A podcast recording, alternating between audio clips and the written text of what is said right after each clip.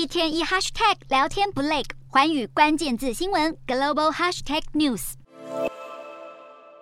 建筑物的屋顶被炸出一个大洞，怪手不停开挖，就怕有受困者。俄罗斯在十三号用飞弹轰炸乌克兰南部尼古拉耶夫，造成一栋五层楼住宅被击中，上面两层全毁，其余都在瓦砾堆下。救援人员在现场工作。俄军除了用飞弹袭击尼古拉耶夫，还出动无人机攻击基辅。根据乌克兰武装部队参谋本部，俄军飞弹在过去二十四个小时攻击了乌克兰四十多个市镇，而乌国空军则是对俄方二十五个目标进行了三十二次攻击，努力反攻，收复失土。对乌克兰来说，现在最好的消息就是联合国大会在十二号以压倒性票数通过决议，谴责俄罗斯非法并吞乌克兰部分领土。总统泽伦斯基强调，一定要让俄国付出代价。而为了感谢投下赞成票的一百四十三个国家，泽伦斯基用联合国官方语言感谢外界支持乌克兰。不过，引起外界讨论的是这则贴文。泽伦斯基以简体中文感谢各国的支持，不过主要使用简体中文的中国却是投下弃权票，引起网友议论，表示泽伦斯基是在打脸中国政府。而这则中文贴文在不到一小时内已经获得上万按赞、上千则留言，是其他语言版本的四五倍。同样投下弃权票的还有印度，对此，印度驻联合国常任代表坎伯基表示，是因为还有一些迫切议题没有在决议中得到适当处理。不过，坎伯吉也强调，印度是反对战争的，没有直接点名任何国家，但语义明显就是指向俄罗斯。或许就是察觉风向有点改变，俄国态度也稍微转变。克里姆林宫发言人佩斯科夫表示，特殊军事行动目标没有改变，不过也许可以透过协商达成。与前阵子相比，俄国态度稍微放软。不过，在俄军狂轰滥炸乌克兰各地之后，泽伦斯基已经表明排除与俄国总统普丁谈判的可能。